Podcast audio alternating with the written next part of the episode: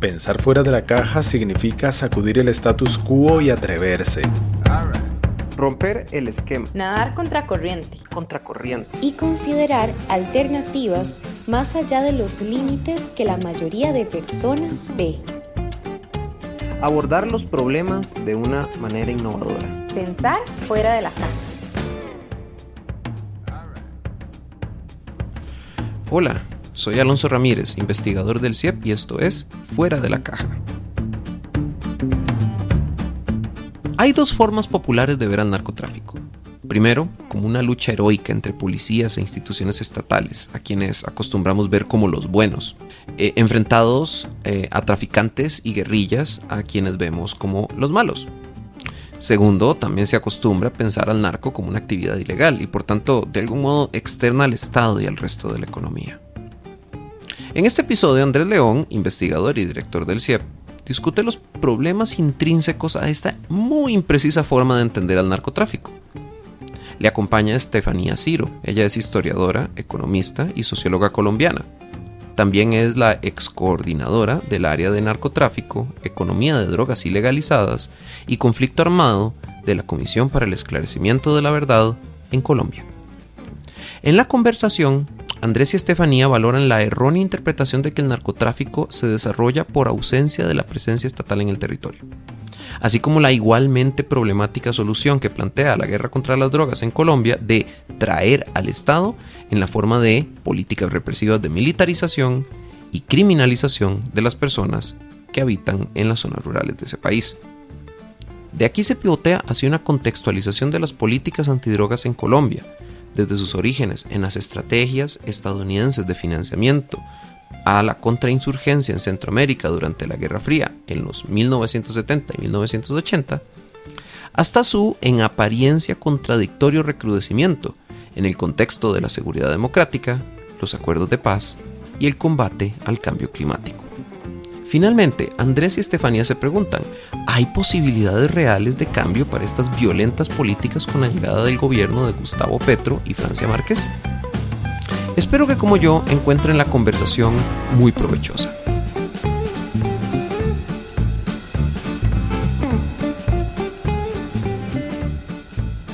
Hay una tendencia a relacionar a Colombia con el narcotráfico y la guerra contra las drogas. Nombres como el de Pablo Escobar o el cartel de Cali o el mismo Plan Colombia tienen que ser las primeras personas, eh, las primeras cosas que muchas personas piensan cuando están considerando a Colombia.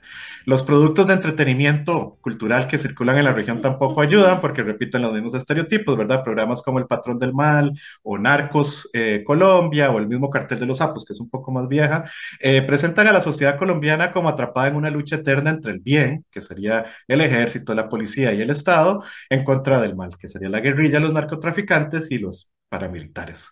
¿Qué tanta verdad tienen estas narrativas y qué invisibilizan? Eh, ¿Y cuál sería una mejor forma tal vez de pensar esa relación entre narcotráfico, guerra y Estado en Colombia? Sí, preguntas Andrés. Muy bien. Mira, em, lo que he dicho es que la, la política de drogas, el prohibicionismo, como lo conocemos, es más que una política pública, ¿no? De, un, programa de apoyo, eh, entrenamiento, que eso es parte muy importante, ¿no? Transferencia de recursos a ministerios de defensa, sino que todo el paquete trae lo que llamo como la inmaterialidad, la inmaterialidad de la guerra.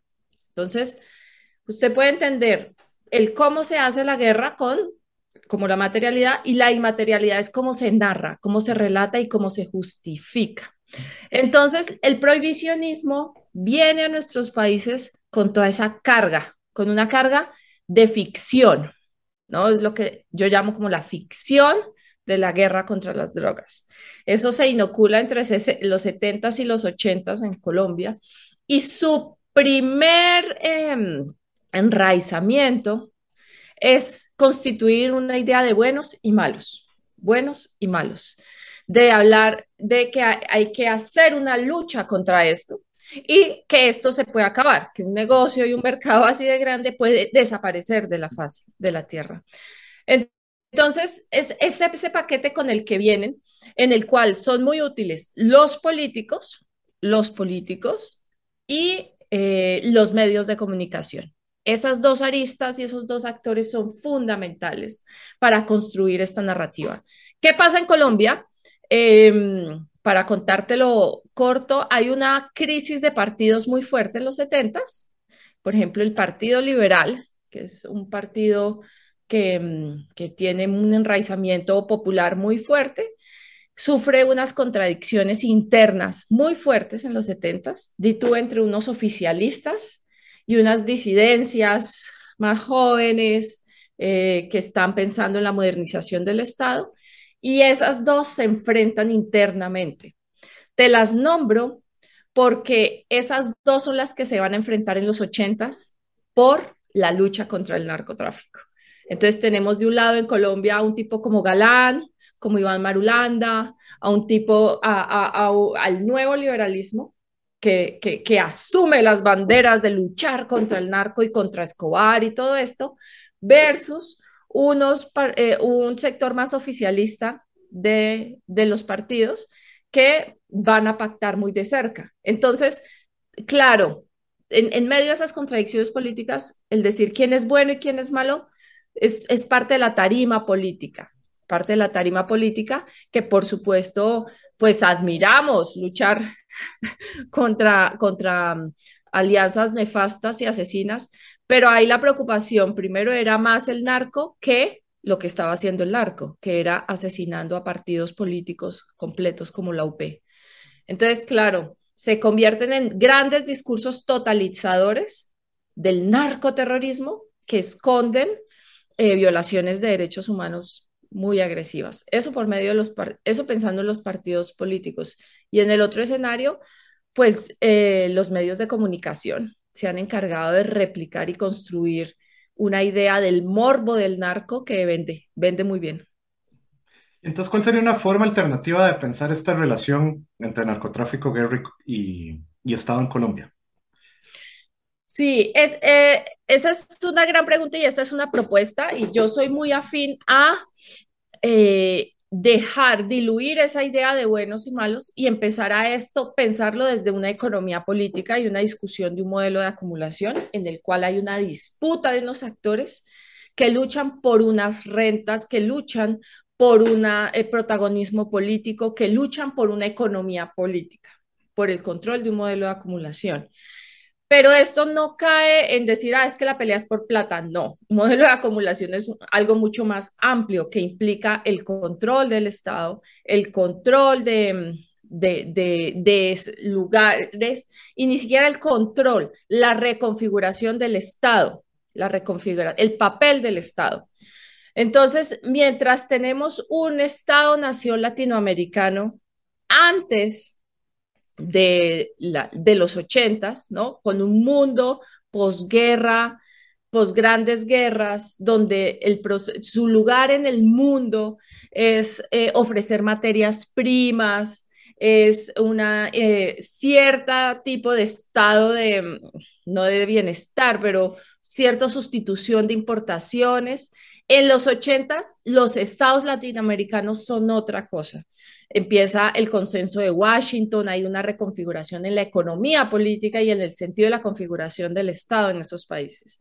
Y no es, no es casualidad que justo en esa transformación del modelo económico y político de estos países que aparezcan las economías ilegalizadas, como son la cocaína, la marihuana y el resto de economías informales que mandan la estructura de este país, de, de, de estos países. Entonces, no es una anomia, nos hacen creer, el mito del narco nos hace creer que, esto es una anomia, es una discordancia, es algo que, no se ajusta a un sistema, al contrario, este es el corazón del sistema y este es el, el corazón de la reproducción de la riqueza y del poder en, en este país, del Estado moderno latinoamericano. Entonces, hacia allá yo creo que hay que apuntar, romper esos mitos del narco y empezar a entender esa idea de que el Estado está por, de que el narco está por fuera del Estado, no es cierto. De que el, está, de que el, eh, el narcotráfico, las economías de la cocaína, como me gusta mejor decirlo a mí, está por fuera de la economía legal, no es cierto. están absolutamente imbricados. Entonces yo creo que empezar a entender son esos vasos comunicantes y hasta las relaciones orgánicas que establecen las economías de la cocaína, la economía política del poder en América Latina es hacia donde hay que ir. Una cosa que es interesante como esto es que esta reconfiguración del Estado más bien se presenta en los discursos dominantes como esta idea del abandono ¿no? del Estado. Y algo que aparece mucho en tus escritos es como una crítica a esta narrativa o esta idea de que el narcotráfico está apareciendo en esa década de los 70s y los 80s por un abandono eh, del Estado o una no presencia estatal. Eh, tal vez si nos puedes contar un poco más sobre este discurso eh, y cuáles son los problemas analíticos que trae, es decir, qué es lo que no nos deja ver y más bien qué es lo que nos confunde o nos ofusca. Ajá, sí, y eso sume una discusión muy fuerte sobre qué es el Estado desde mm, eh, los, eh, los trabajos, por ejemplo, de Tilly, de Michael Mann, de, mm, eh, de la discusión de Elías y bueno, todas unas discusiones sobre qué es el Estado. Y es que suponemos que el Estado es algo que nace y que está ahí, ¿no? Y en el, suponemos, digo, en el, la opinión pública. ¿El Estado está o no está?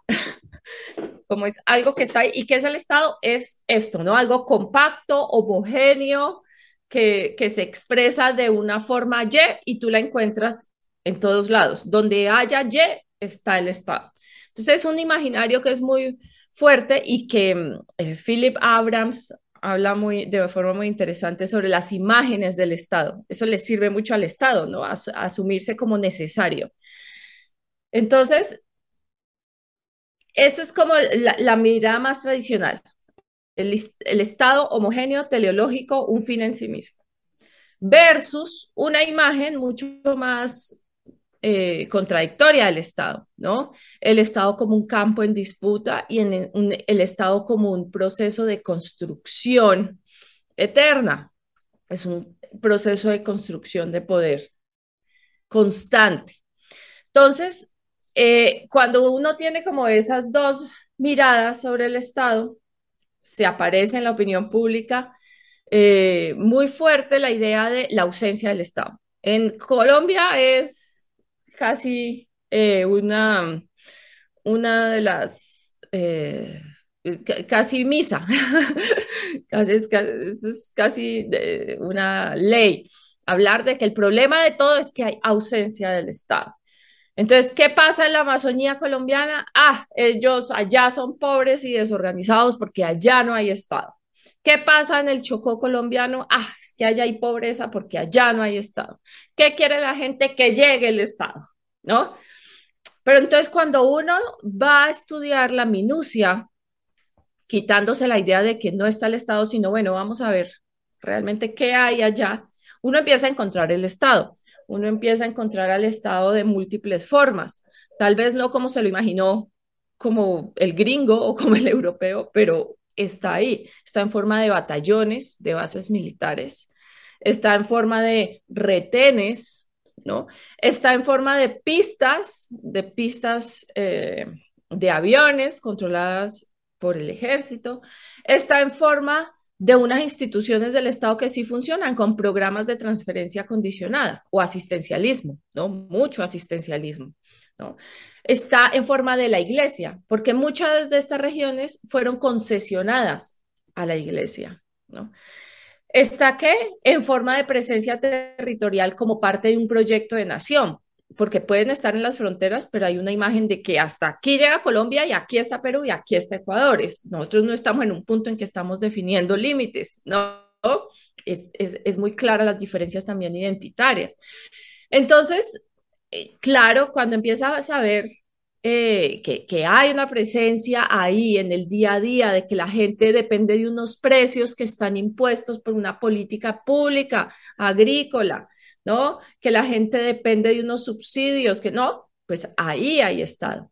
Entonces, nos quitamos la, eh, de la cabeza esa idea de la ausencia del Estado, que no hay Estado, sino como la guerra contra las drogas, ¿no? Nos vela y nos quita la imaginación. Vamos a retomar la imaginación y no nos y preguntamos más bien cómo es el Estado. ¿Cómo se presenta el Estado en estas regiones? Que es la clave del tema, ¿no? ¿Cómo, cómo lo vemos? ¿Cómo se presenta? ¿Cómo se justifica a sí mismo? ¿no? ¿Con quién se relacionan los actores? ¿Con quién se relaciona la población? ¿No? ¿Bajo qué marcos jurídicos operan? ¿No? Entonces, ahí empezamos a entender que, por supuesto, hay Estado. Y no es solo, y en territorios en conflicto, como, como Colombia de guerra, además nos damos cuenta, que, por supuesto, hay Estado y que hay un Estado que se ensambla, que articula, que negocia, que disputa, que se alía y se monta hasta con otras formas de, de autoridades armadas, por ejemplo, ¿no?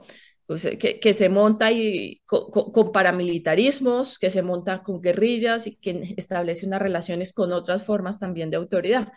Entonces, eso es como, uff, cambia todo el escenario, cambia todo el escenario, lo complejiza pero es más acorde a lo que, a lo que existe. La idea es que si no disputamos esa idea de la ausencia del Estado, pues estamos replicando lo mismo que, que el Plan Colombia, por ejemplo. El argumento del Plan Colombia es que allá no hay Estado, hay que llevarles el Estado. Y pues lo llevaron el Estado, con bombardeos, con programas de asistencialismos, con doctrina cívico-militar y, y con contrainsurgencia.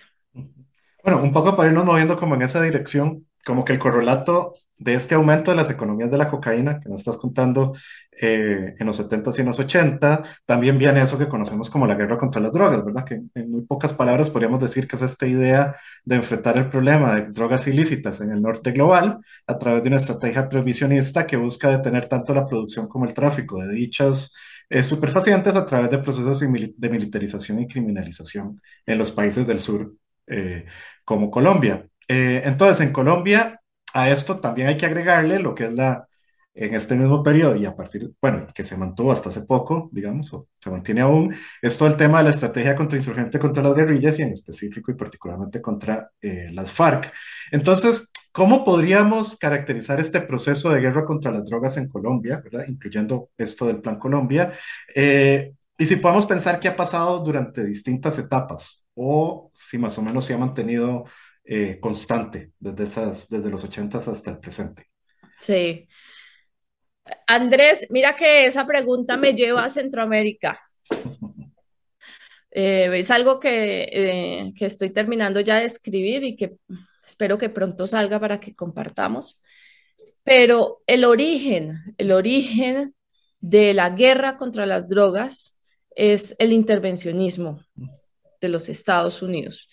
Y el intervencionismo, eh, claro, nosotros siempre lo asumimos en la matriz comunismo-anticomunismo, pero hay una economía política de eso y era una pelea por recursos, ¿no? La, es, es, una pelea por el control de un modelo económico y ese modelo económico implica control de recursos, control de pueblos, control de territorios, control de gente. Entonces, a veces nosotros separamos como si lo político fuera por un lado y lo, y lo económico por otro.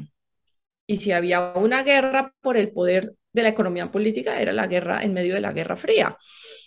Y sigue siéndolo actualmente, porque nosotros empezamos a decir, ah, no, es que antes las guerras de antes sí eran políticas, sí eran contra el comunismo, y después, ahora ya no, ahora todo es por rentas, ¿no?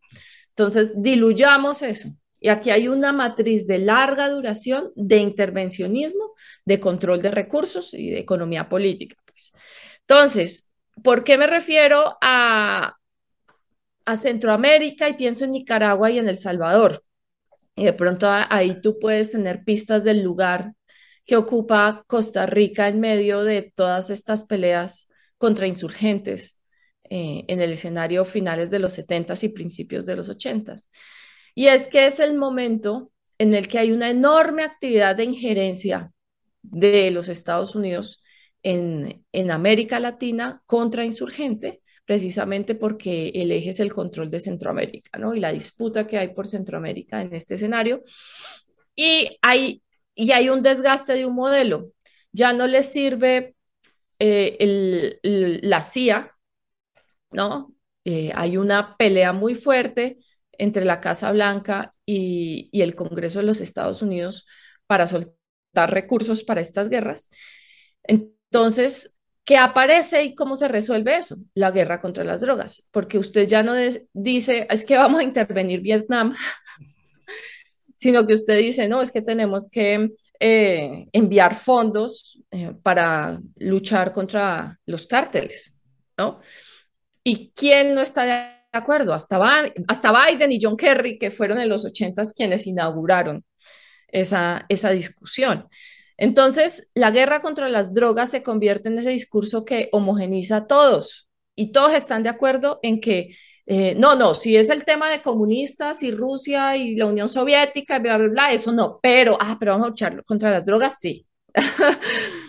y ese es la retórica perfecta, la máscara perfecta de un objetivo siempre, siempre contrainsurgente. Y eso se instala a finales de los 70 y a principios de los 80 eh, aparece en, esta primera eh, etapa de, de, convencer a la clase política colombiana que asuma esa guerra. En el 86, Reagan dice, declaro la guerra contra las drogas como un tema de seguridad nacional. Y en los 90 se construye una figura fundamental que sin esa no pueden operar en, los, en Colombia, que es las narcoguerrillas. En los noventas constituyen la idea de que las FARC pierden la ideología y son un eh, cártel más, ¿no? Y no solo eso, la revista Forbes dice que es el cártel más grande del mundo, ¿no? Como si cártel tuviera algún sentido como palabra explicando el fenómeno y como si pues fuera comprobado que todos esos recursos los tenían las FARC.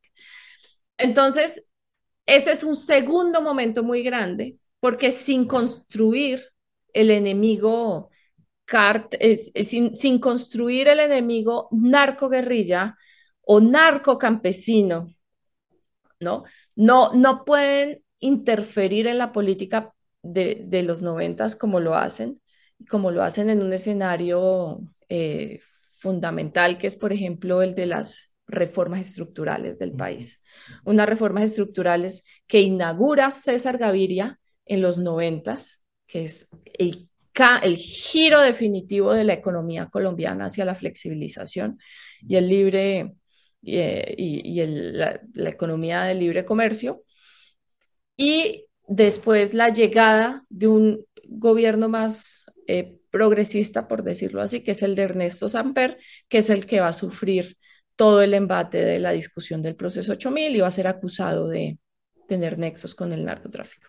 Entonces, nada de, esta invención puede ser entendida sin comprender cómo está cambiando económicamente, qué, qué tiene en la cabeza las reformas estructurales y cómo transita ese país hacia otra manera reformas energéticas, reformas del libre comercio, lo que se viene para TLCs, nada de eso podía negociarse si no se construye la figura del narco y del, y del, y del narcoterrorista.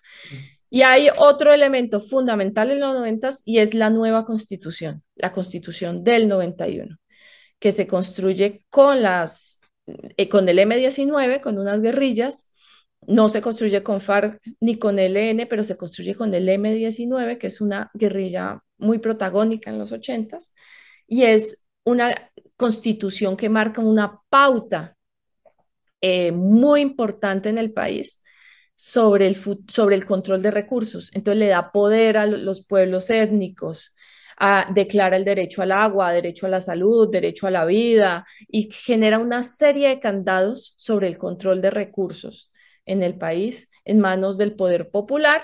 Entonces, claro, tú tienes ahí las tres tensiones, una constitución que, que, mira hacia la multiculturalidad, hacia el empoderamiento de la ciudadanía.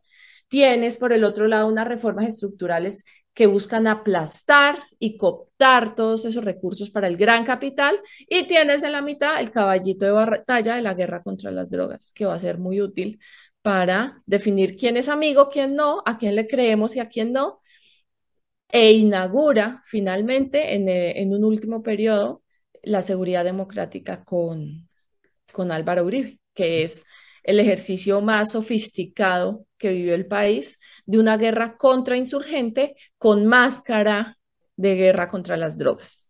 Y, eso es eh, lo que fue el Plan Colombia, ¿no? Un ejercicio de una doctrina cívico-militar muy articulada con lo que viene ocurriendo en Afganistán, con lo que viene ocurriendo eh, en Irak, ¿no? con unos diálogos en, de, en, términos de estrategia militar muy cercanos, eh, que sin la definición de las FARC como cártel no hubiera logrado esa penetración eh, en la vida cotidiana y de guerra de, del país. Entonces, son tres etapas que tienen como culmen, ¿no? Eh, una guerra abierta de los Estados Unidos con presencia de los Estados Unidos en territorio colombiano contra las FARC.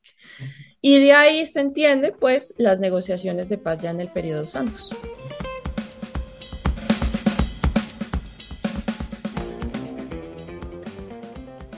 Y tal vez como para irnos moviendo en esa dirección, eh, tras la firma de los acuerdos de, las paz, de paz con la FARC en el 2016 y también con la llegada de Biden, pues se, se traduce como un cierto cambio discursivo, ¿no? En cómo se discuten estas cosas y se empieza a hablar, como pones en, el artículo en, en, en, la jornada, como que se propone un acercamiento más holístico, eh, que si bien no va a eliminar la lógica prohibicionista, va a incluir otros temas como la protección ambiental en lugares como eh, las Amazonas. Entonces, tal vez la pregunta ahí sería si esto ha sido verdaderamente un cambio con lo que nos venís contando, si sigue siendo lo mismo, nada más eh, que con palabras distintas. Y algo que yo creo que sería importante, eh, porque además yo creo que toca como muchas cuerdas con lo que era Centroamérica de los noventas, es el tema del, de cómo se vincula entonces esta discusión sobre la guerra contra las drogas con el discurso de paz, ¿no? Como que ese, esa mitad de los 2010, digamos, 2015, 2016, el proceso de negociación en Colombia, como que incluye esta idea de llegar a la paz o de que estamos entrando a este periodo de paz en Colombia, ¿cómo se vincula eso con otro discurso que es claramente de guerra? ¿no? O sea, ¿cómo, ¿cómo, podemos pensar esa relación entre la guerra contra las drogas eh, con el discurso de paz o con el proceso de paz eh, en Colombia. Exacto. Bueno, el acuerdo de paz que se firma, que firman las FARC con Santos, es la siguiente etapa del Plan Colombia. Es decir, eso no puede ser comprendido desde la ingenuidad de, no, los armados cayeron en cuenta que la guerra ya no es la salida política. No, eso hay, es, es, una siguiente etapa de el, del Plan Colombia plan patriota, plan eh, consolidación y se vienen los acuerdos. Eso es, es muy importante tenerlo en cuenta porque, mm, eh, porque varias cosas, las FARC no estaban tan destruidas como aparentemente querían mostrarlo. Y segundo, lo que se firma y lo que se establece en La Habana eh, tampoco es tan radical para decir uno que, uff, abre las puertas a una nueva Colombia, justicia social, no, la verdad.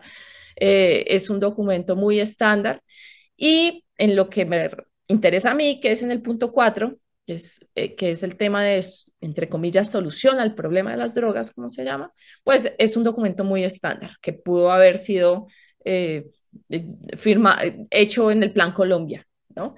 Mantiene el prohibicionismo ¿no? Mantiene su convicción de que hay que acabar la coca. Eh, se, parte de tres cosas, ¿no? Primero, el, tema de tratamiento a la producción, ¿no? Entonces, plantea la sustitución, lo que hay que hacer es sustituir. Segundo, el tema del consumo, y es hay que hacer un tratamiento integral del consumo, que eso ya hacía parte del Plan Nacional de Desarrollo de Santos en términos del tratamiento de consumo. Y tercero, el ataque a las organizaciones más fuertes, ¿no? Y el ataque eh, a, las organizaciones de lavado, eh, a, los actores que lavan, testaferros, a las organizaciones, entre comillas, criminales. Entonces, esos tres ejes, pues la verdad son muy, no, son muy tradicionales, no, no marcan una pauta de un antes y un después. Entonces, cuando, cuando uno ver, por ejemplo, su apuesta por la sustitución, es lo mismo de lo que venía hablando desde los ochentas. en el país la discusión sobre qué hacer con los cultivos y lo que planteaba el Banco Mundial. Entonces, ¿qué hay que hacer? Hay que sustituir. Y sustituir es que hacer proyectos productivos para los campesinos. ¿Y eso cómo se llama? Desarrollo alternativo. Y es toda esta locura, y es otra de las ficciones, ¿no? De que hay que hacer un desarrollo alternativo y que a partir de desarrollo alternativo en los ochentas con el Plan Nacional de Rehabilitación, después con el Plante, después con eh, el Plan Colombia, tenía los mismos programas diciendo hay que hacer desarrollo alternativo, ta, ta, ta, y dar proyectos productivos. Terminó eso siendo eh, la implementación de los acuerdos de paz, creyendo que dándole plata a la gente, eh, eso iba a solucionar el problema, cometiendo el mismo error de siempre, que es no permitiendo la gradualidad, es decir, que la gente transitara por lo menos gradualmente de, la coca a, otros proyectos productivos. No, la condición era acabar toda la coca antes de hacer parte de estos programas que no le cumplieron a la gente, ¿no? Terminaron en gallinas, cerdos, ¿no? Pero no hay una integración directa con los mercados agrícolas del país ni del mundo. Entonces, Em, me, refiero a que no, no es radical, es lo mismo de siempre. Entonces, esa idea de vender que esto es nuevo y que esto sí va a salvar al país y que va a sacar el país, es la falacia de siempre. Que eso choca contra otras propuestas, que es como la regulación, ¿no? Bueno, ¿cómo pensamos regular mejor este, este mercado y que el objetivo no sea acabar el mercado, sino al contrario, acabar la violencia del mercado? Entonces, en ese escenario, eh, sí hay una cosa nueva. Lo que, lo que sí es nuevo, eso es lo que llamaría la mirada holística. Y en eso, antes de, seguir con lo nuevo, la, la mirada holística que plantea Biden y el Paz Colombia, que es lo que trae Obama, quien firma los acuerdos, ¿no? Obama firma los acuerdos, se les atraviesa Trump, entonces no, no pueden lanzar todo su paz Colombia y ahora regresa Biden y dice, bueno, ya por fin se fue Trump, ahora sí les voy a dar la plata para esto, ¿no? Basada en proyectos de USAID y, todo un ejercicio de doctrina cívico-militar, que es lo que se viene ahorita a Colombia muy fuerte. Lo que sí es nuevo, lo que sí es nuevo y quiero que, que haya mucha atención en esto es el tema de la protección del ambiente. Esa lo, que llama la militarización de lo verde. Entonces, de un momento a otro, geoestratégicamente se constituye hoy más que nunca eh, el tema de, de resolver el tema de las drogas como un tema de ambiente. ¿Por qué? Porque la coca está acabando la selva, que no es tampoco cierto. Es otra ficción. Quien está acabando la guerra son los grandes acaparadores de tierra, entre ellos los ganaderos. Pero eso no importa, ¿no? Lo que importa es no, es que es el narcotráfico, las economías de la cocaína están acabando. Entonces, los campesinos están acabando la selva. Entonces, empieza a constituirse la Amazonía, el Chiribiquete, los parques nacionales como lugares em, de, geoestratégicos para los Estados Unidos y una preocupación global, ¿no? El la cambio climático, entre comillas, ¿no? Se vuelve el eje de la discusión. Yo creo en el cambio climático, no, no, no creo en el cambio climático, creo en la crisis, la crisis y el colapso ambiental. Pero hablo, entre comillas, del cambio climático como el discurso global, ¿no? El discurso que implica una serie de negociaciones entre el tercer mundo y, y el resto del mundo. Entonces, eh, eso sí es nuevo, eso está incluido en todos los documentos de Biden, a diferencia de Obama, todos los documentos de Biden sobre la necesidad de esta propuesta holística para salvar la selva del Amazonas. Y eso implica pues una militarización que acaba de anunciar Petro con el apoyo de los Estados Unidos para apagar incendios en Colombia. Es interesante porque al final del día como que parecería que lo que es un conflicto por control territorial, ¿no? O sea, como que todos esos territorios que antes eran controlados por la guerrilla o otros grupos adentro de estas economías, pues un poco es como sacarlos al mercado a través de este discurso más cercano al acaparamiento verde, si uno lo quisiera como poner en esos términos. Eh, pero tal vez como para, para ir pensando... Eh, algunas cosas vinculadas a esto. Una de las cosas que sale de los acuerdos de paz del, del 2016 es la Comisión de Esclarecimiento eh, y la Verdad. Y vos coordinaste al equipo que tenía, bueno, yo lo tengo aquí como narcotráfico y, y lucha contra las drogas, pero ya, ya, me dijiste que ese no es el nombre. Eh, pero tal vez nos podemos contar primero cuál es el nombre correcto, ya que yo no lo tenía apuntado, eh, pero también cómo fue un poco el proceso de trabajo, es decir, qué fue lo que hicieron un poco como para, cuál era el mandato que tenía el grupo y a partir de eso un poco cómo fue el proceso y algunas de las conclusiones o recomendaciones que ya. Yo sé que esta pregunta es gigante, pero entonces pensemos no, en, me... en, el mega resumen para gente que no sabe nada. No, me encanta. No, no, me, me, parece chistoso, es por el comentario que haces del nombre, porque es cierto. Es, es, el, el nombre fue una disputa, precisamente, de la cual estamos muy orgullosos. Y es que la, digamos, para, el, eh, para Costa Rica, resulta que los acuerdos de paz traen una cosa que se llama el sistema integral de justicia, verdad, reparación y no repetición. Es lo que llamamos como este sistema transicional. Uh -huh. Eso es importante tenerlo en cuenta porque ahorita si ustedes, quien, quien estudia Colombia, piensa Colombia, tiene que pensar que Colombia está transitando hacia algo. No sabemos hacia qué, pero todos hablamos de la transición. Entonces, este sistema transicional tiene tres cabezas. Una es la JEP, que es la Justicia Especial para la Paz, que es el, Tribunal de Paz, es judicial. La otra es la Unidad de Búsqueda de Personas Dadas por Desaparecidas, que es un escenario extrajudicial y, su tarea es buscar en este momento hasta 100 mil personas desaparecidas en el país en el marco de la guerra. Su objetivo primario es encontrar a estas personas. Y tercero es la Comisión para el Esclarecimiento de la Verdad, cuya tarea era extrajudicial. Tenía cuatro cosas que hacer, el informe, ejercicios de reconocimientos de responsabilidades y víctimas, ejercicios de convivencia y cuarto, propuestas para la no repetición para el país. Eso era lo que tenía que hacer la Comisión de la Verdad en tres años. Se extendió por la pandemia, pero, pero esa es. Entonces, eh, en medio de, entonces vamos a la comisión y la comisión tiene unos mandatos. Entonces tenía que hacer un informe, nosotros hicimos parte del equipo de la dirección de conocimiento que hizo el informe.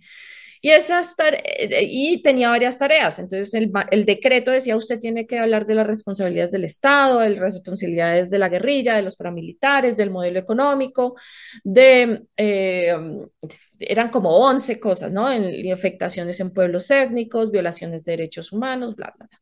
Y uno de esos era, y eso es muy importante porque esa es la primera en la historia del mundo que, que, que, se articula este análisis es, usted tiene que explicar la relación de los cultivos, el tráfico, el procesamiento eh, y el lavado de droga, de, de, de dineros de, de, los mercados de cocaína, marihuana y de drogas eh, con el conflicto armado. Es, ese es el mandato que le dio vida al equipo que yo dirigí. Entonces, de, después de que se acomoda la comisión, en septiembre del 2019 se inaugura este equipo eh, y, y, empezamos a trabajar. Entonces, claro, cuando uno llega a discutir, y ya, para no hacerles el cuento largo, pero tiene mucho que ver con, con qué se hace y qué se hizo, eh, dijeron, no, es que queremos eh, la, que, que se investigue el narco, el narco, el narco, ¿no? y el narco era el narco como Netflix, ¿no? Cuéntanos la historia del narco, en el, ¿no? El narco, el narco, el narco. Entonces nosotros disputamos esa narrativa con la que tú inauguras este podcast, ¿no? Ustedes cómo hacen que siempre y que Escobar y que Gacha y que, ¿no? Y que el cartel de Cali, el cartel de Medellín, pero ¿cómo se puede pensar esto diferente? Pues nosotros dijimos, no vamos a hacer eso, no vamos a hacer eso. Eso, eso no tiene ningún sentido, no explica. Si nosotros queremos develarle al país esto de qué se trata, eh, nosotros tenemos que usar nuevas formas de entender esto, nuevas formas de nombrarlo y nuevas formas de entenderlo. Entonces, por eso nosotros pasamos de ser al equipo del narcotráfico, al equipo de, del cual estamos muy orgullosos, ¿no? De economías de cocaína, porque nosotros hablamos de que este es un tema de economías de cocaína y de marihuana, hay que entender cómo funciona el mercado, no, esto no es un tema legal ni de moral, si bueno o malo, sino es un tema de que aquí hay un mercado que está en disputa y tiene unos nudos y tiene unas peleas y unas disputas y unas plusvalías y una economía política. Por otro lado, es un tema de política antidrogas. Por primera vez se reconoce las políticas antidrogas y el prohibicionismo como parte del conflicto armado en el país. Y la reconoce una institución del Estado. Porque claro, tú entre pasillos podías decirlo, ¿no? Pero para empezar a decirte la lucha para que entendieran que la aspersión aérea era parte del conflicto armado en el país.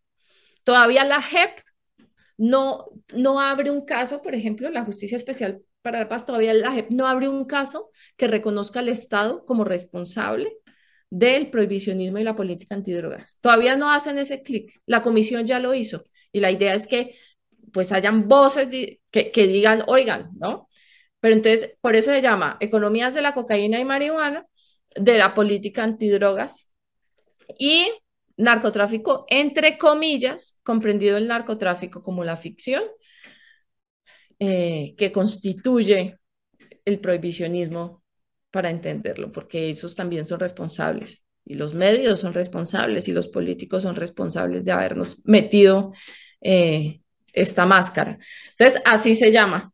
Y a lo último llegamos a decir y a afirmar, y nuestros jefes lo reivindicaban, que fue lo más interesante, es que ni siquiera hablábamos de drogas ilegales o ilícitas, sino drogas ilegalizadas. Y si tú lees el informe, el informe habla de drogas ilegalizadas. ¿no?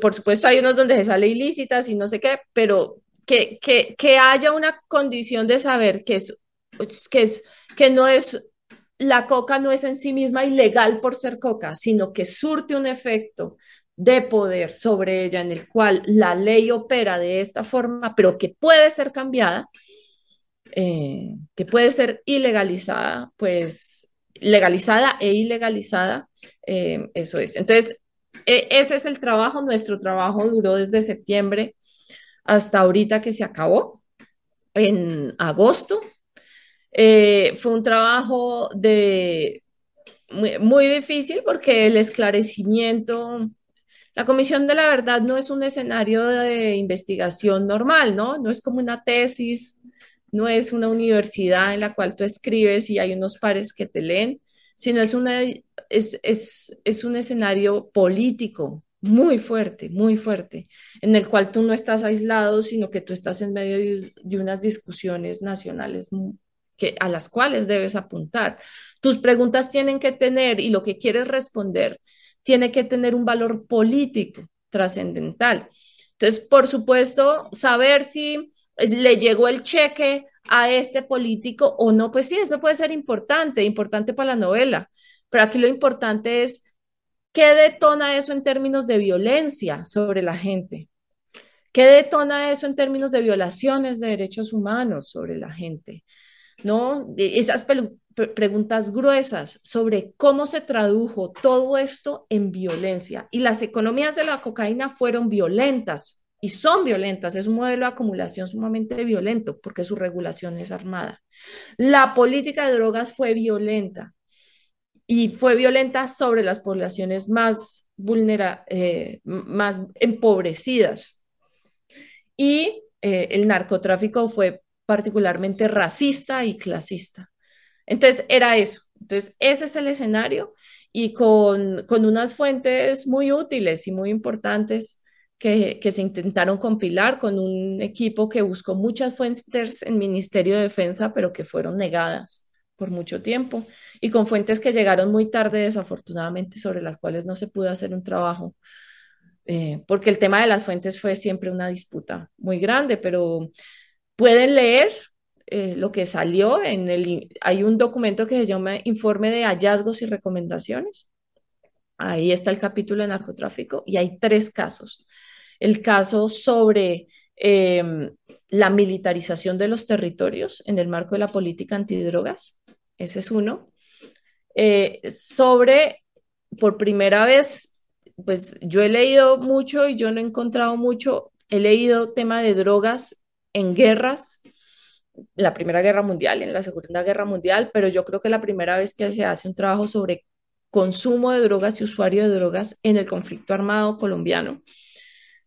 Ese es. Y tercero, una invitación a leer el, cómo surge el sujeto campesino cocalero como un sujeto del conflicto armado, como un sujeto político en disputa en el marco del conflicto armado. Esos tres casos se hicieron y que son sumamente relevantes en este presente. O sea, tú no entiendes la Colombia del presente si tú no lees esos tres, esos tres casos. Entonces, eso es. La recomendación fue otra cosa y ahorita te cuento. Sí, pero tal vez entonces para hacerte la, una pregunta que es imposible responder en corto, pero para, que intentemos hacer el, el, ejercicio, ¿cuál fue la relación entonces entre estas economías ilícitas y el conflicto armado? Así como en términos muy generales, estructurales, como cuál es el vínculo que habría entonces entre este conflicto armado tan largo y estas economías eh, ilícitas. Sí, hay, hay, eh, hay varias, es la economía política del conflicto en este sentido. Y es que las economías de la cocaína, primero la marihuana, pero la marihuana fue muy, muy de las élites y, fue muy controlado. Pero la expansión de la economía de la cocaína, de los cultivos de coca, de los procesamientos a lo largo de, del país, reconfiguró el escenario de la guerra porque apareció el campesino cocalero.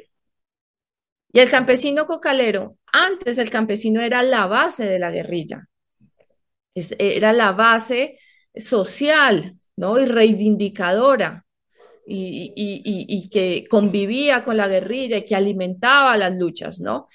Cuando aparece el campesino cocalero, eh, aparece un nuevo actor que trae toda la criminalización del prohibicionismo encima, ¿no? Es, es, un delincuente.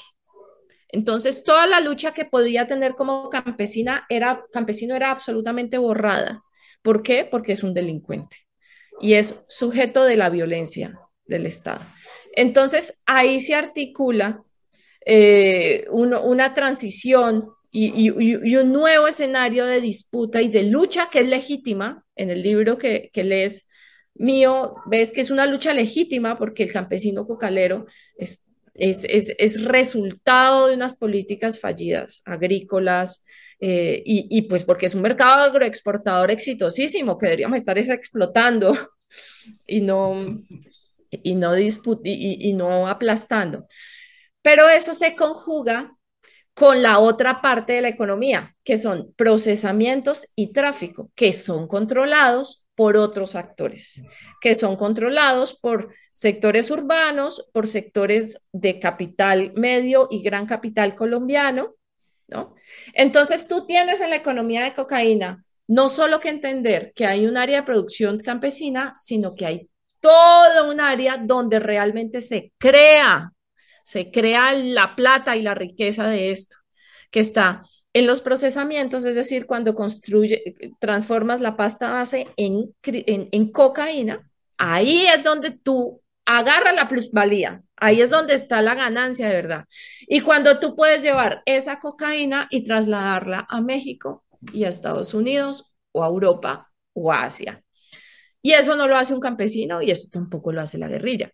Eso lo hace el gran capital colombiano y lo hace como solo con el apoyo y con la coordinación con Fuerzas Armadas, Fuerzas Militares, con policía y con la institucionalidad. Eso no se hace eh, eh, con emprendimientos eh, individuales, sino que eso se hace a través de un sistema que opera así, un, un proyecto de nación que opera así.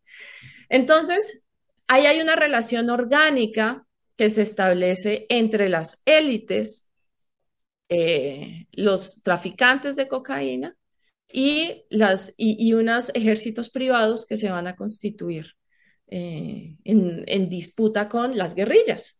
Entonces, ese es el tránsito al nuevo conflicto. Entonces, el nuevo conflicto no es, ah, es que van a pelear por rentas. Pues antes peleaban también por rentas. Estamos hablando de un modelo de acumulación y están peleando ahora por un modelo de país en el cual el, gran capital utiliza el prohibicionismo para asperjar a los campesinos, para erradicar a los campesinos, para expropiar a los campesinos, pero solo en el marco de una disputa geoestratégica por eh, un negocio que es, que es muy bueno y que en el cual la contrainsurgencia es muy útil.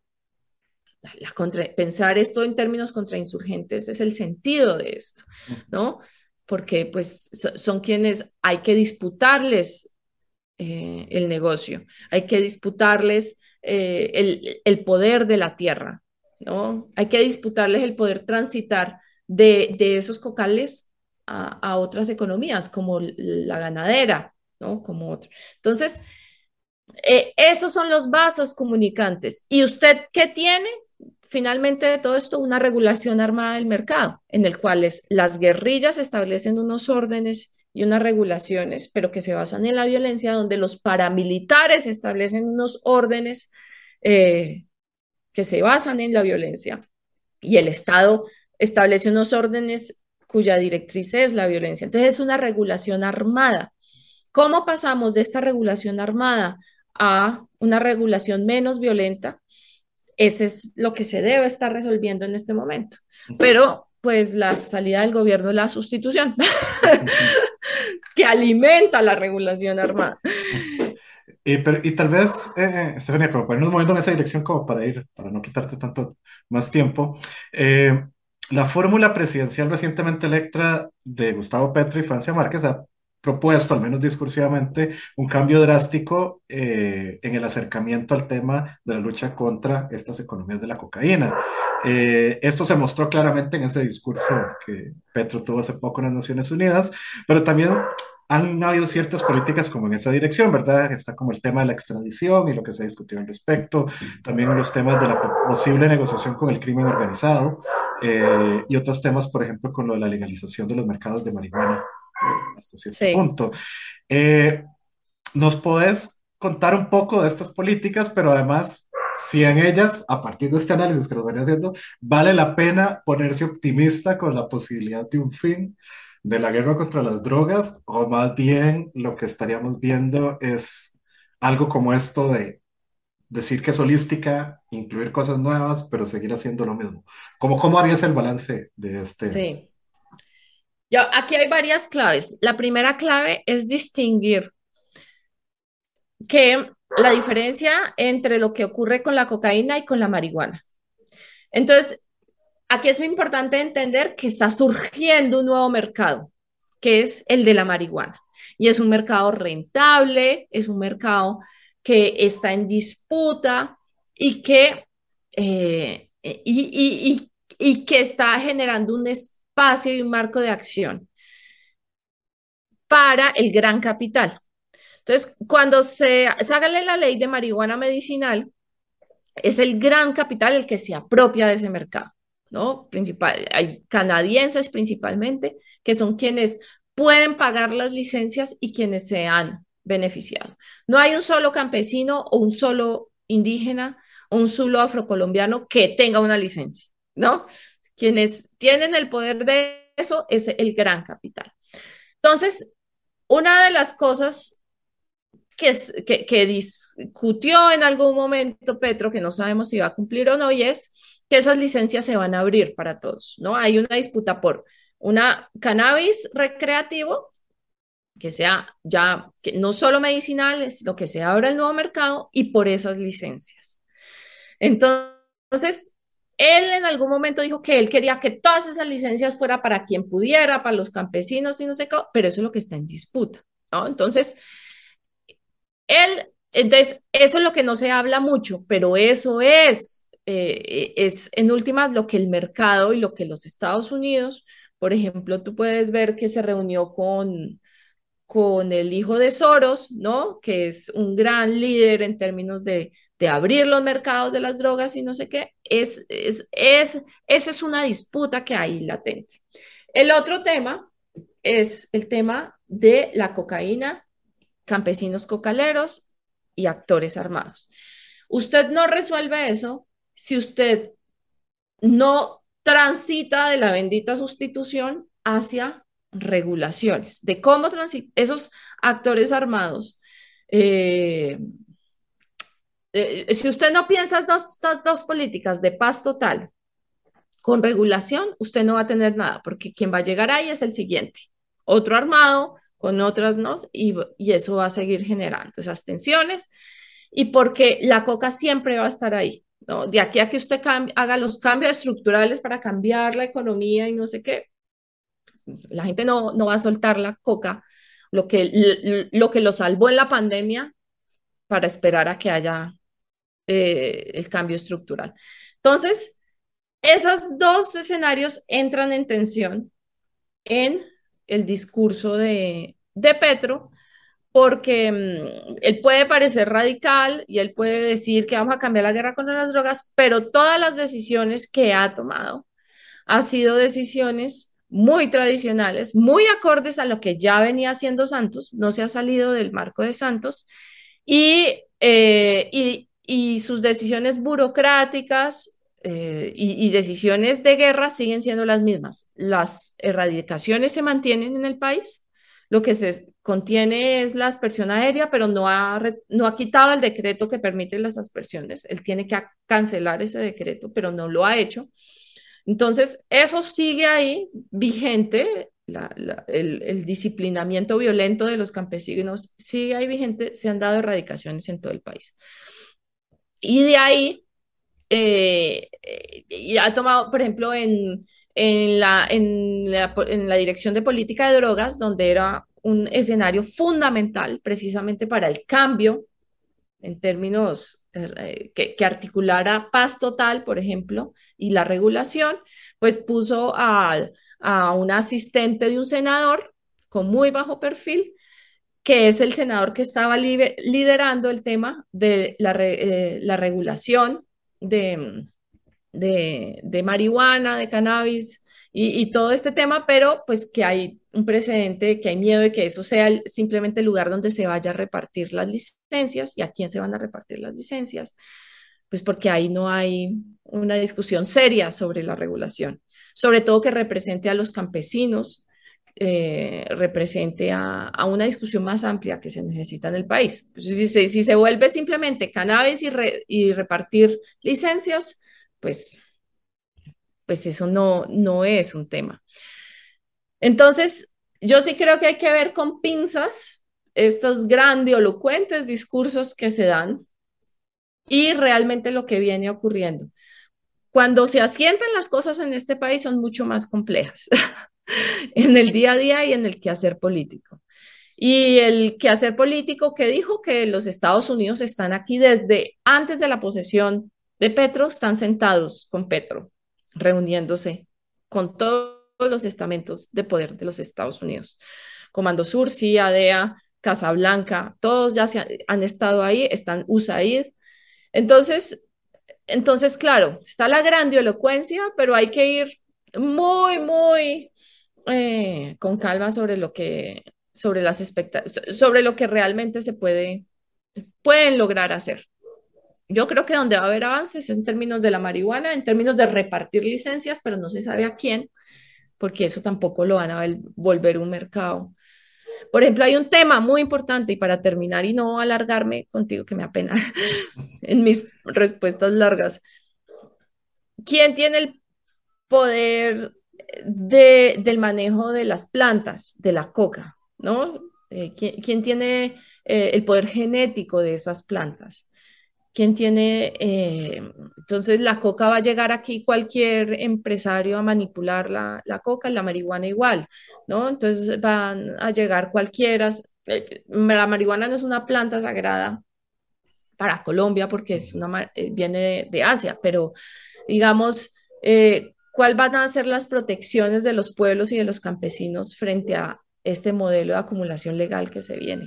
Uh -huh fuertísimo. Entonces, como todas las preguntas todavía están en el aire y no hay claridades como hacia dónde se van a resolver, las miradas de, de Petro, por ejemplo, en la entrevista en El País que hizo esta semana, fue muy tradicional, fue decir, no, lo que hay ahorita son narcos disputándose un mercado y, y, no hay que negociar con hay que, hay que ver y, y, hay que acabar la coca. Es lo mismo que, ni, creo que Santos era más avanzado a la hora de pensar eso. O sea, en otras palabras, pronóstico reservado, pero poco optimista.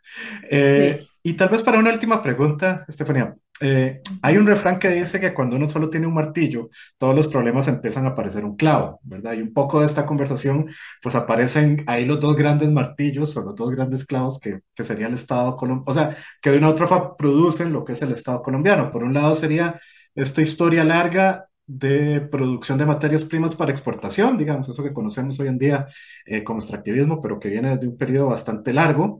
Eh, y por otro lado, más de 20 años de un acercamiento prohibicionista militarizado y antiinsurgente al tema de la producción de diferentes tipos de cultivos ilegalizados en el contexto de esto que conocemos como la guerra de las drogas, el cual, y ambos, tanto como esa parte exportadora y esta parte militarizada de la guerra contra las drogas, con un fuerte apoyo logístico y económico, particularmente de Estados Unidos, pero no solamente.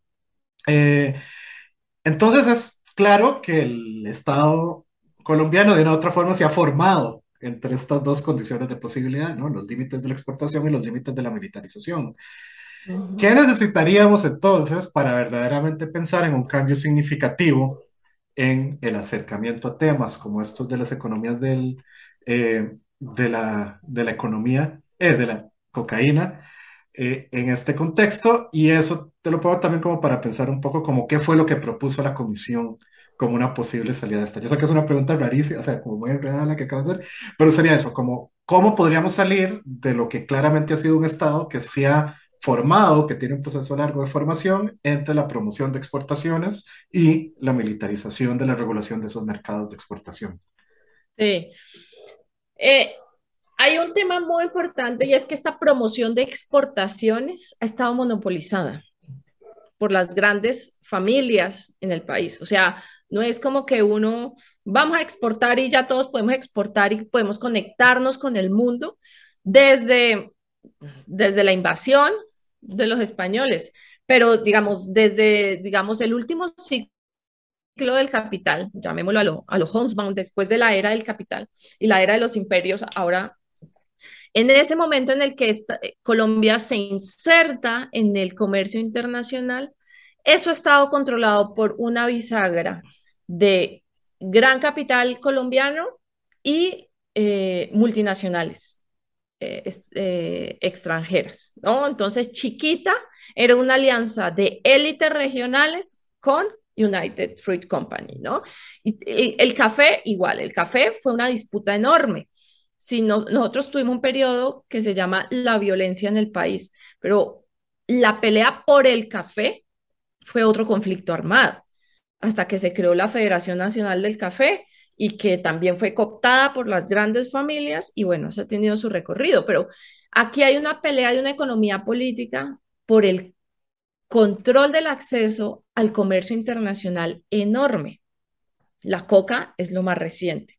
Entonces, e, ese énfasis de Colombia con, con, su, e, ese énfasis monopolizador de las élites colombianas, del control de su relación de Colombia con el mundo, es, es tremenda, es tremenda, fue violenta y eso creó otro submundo que es el submundo del contrabando que era el submundo populacho, el submundo de los que por debajo de cuerda podían conectarse con, con el mundo.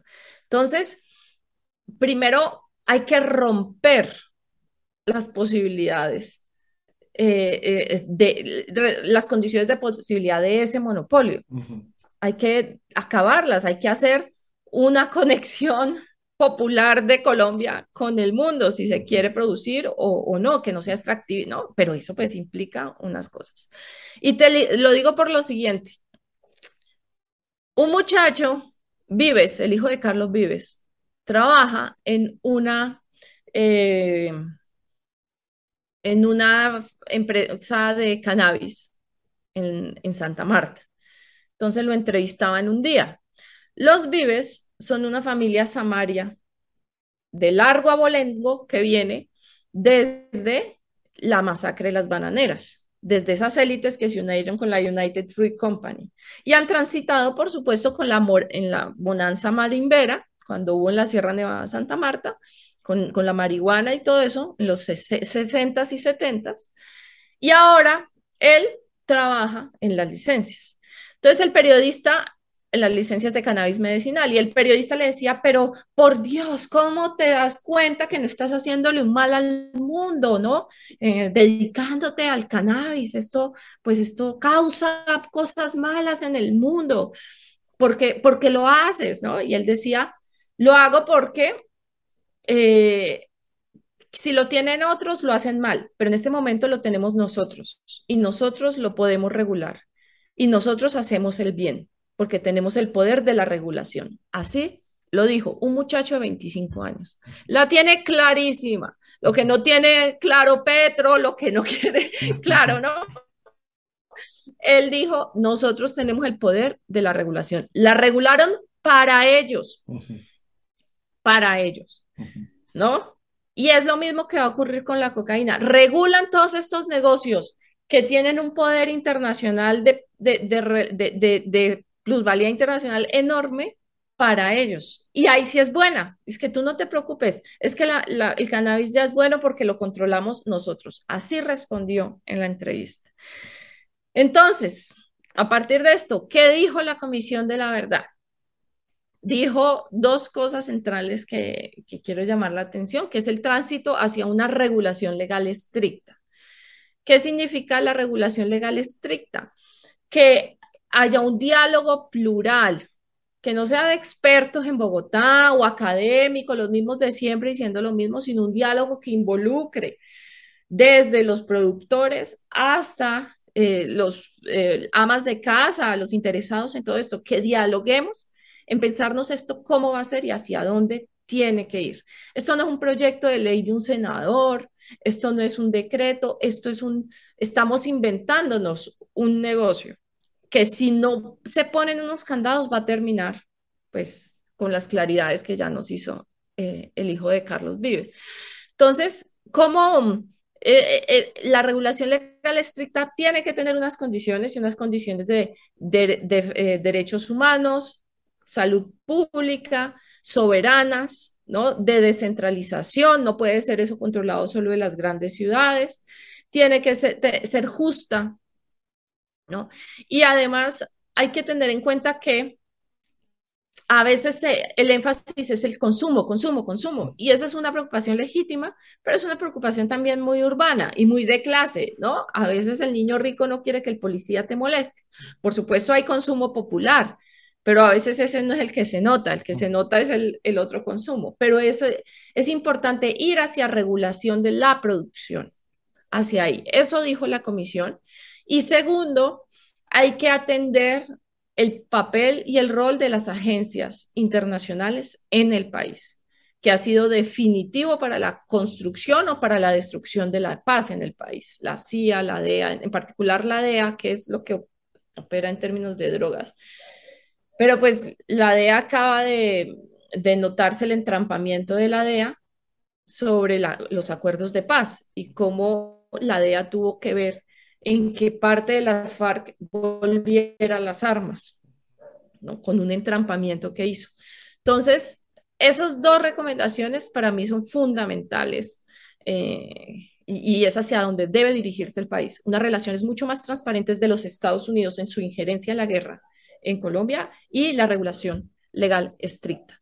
De resto, de resto, yo creo que seguir pensando en sustitución y sustitución y desarrollo alternativo simplemente es darle vuelo a, toda esa cantidad de dinero de agencias internacionales que necesitan legitimar de una u otra forma en, en, sus trabajos en el tercer mundo, pero que realmente no generan ningún cambio estructural.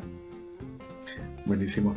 Muchísimas gracias, Estefanía Ciro, por, este, por esta conversación que hemos tenido un poco sobre la historia de lo que ha sido eh, la guerra contra las drogas en Colombia y un poco el contexto actual con el nuevo gobierno y algunas posibilidades de salida. Eh, y eso, muchísimas gracias por habernos atendido este día.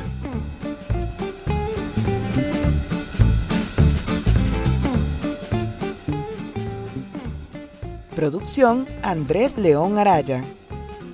Dirección y locución, Alonso Ramírez Cover. Edición y locución, Diana Bokenford.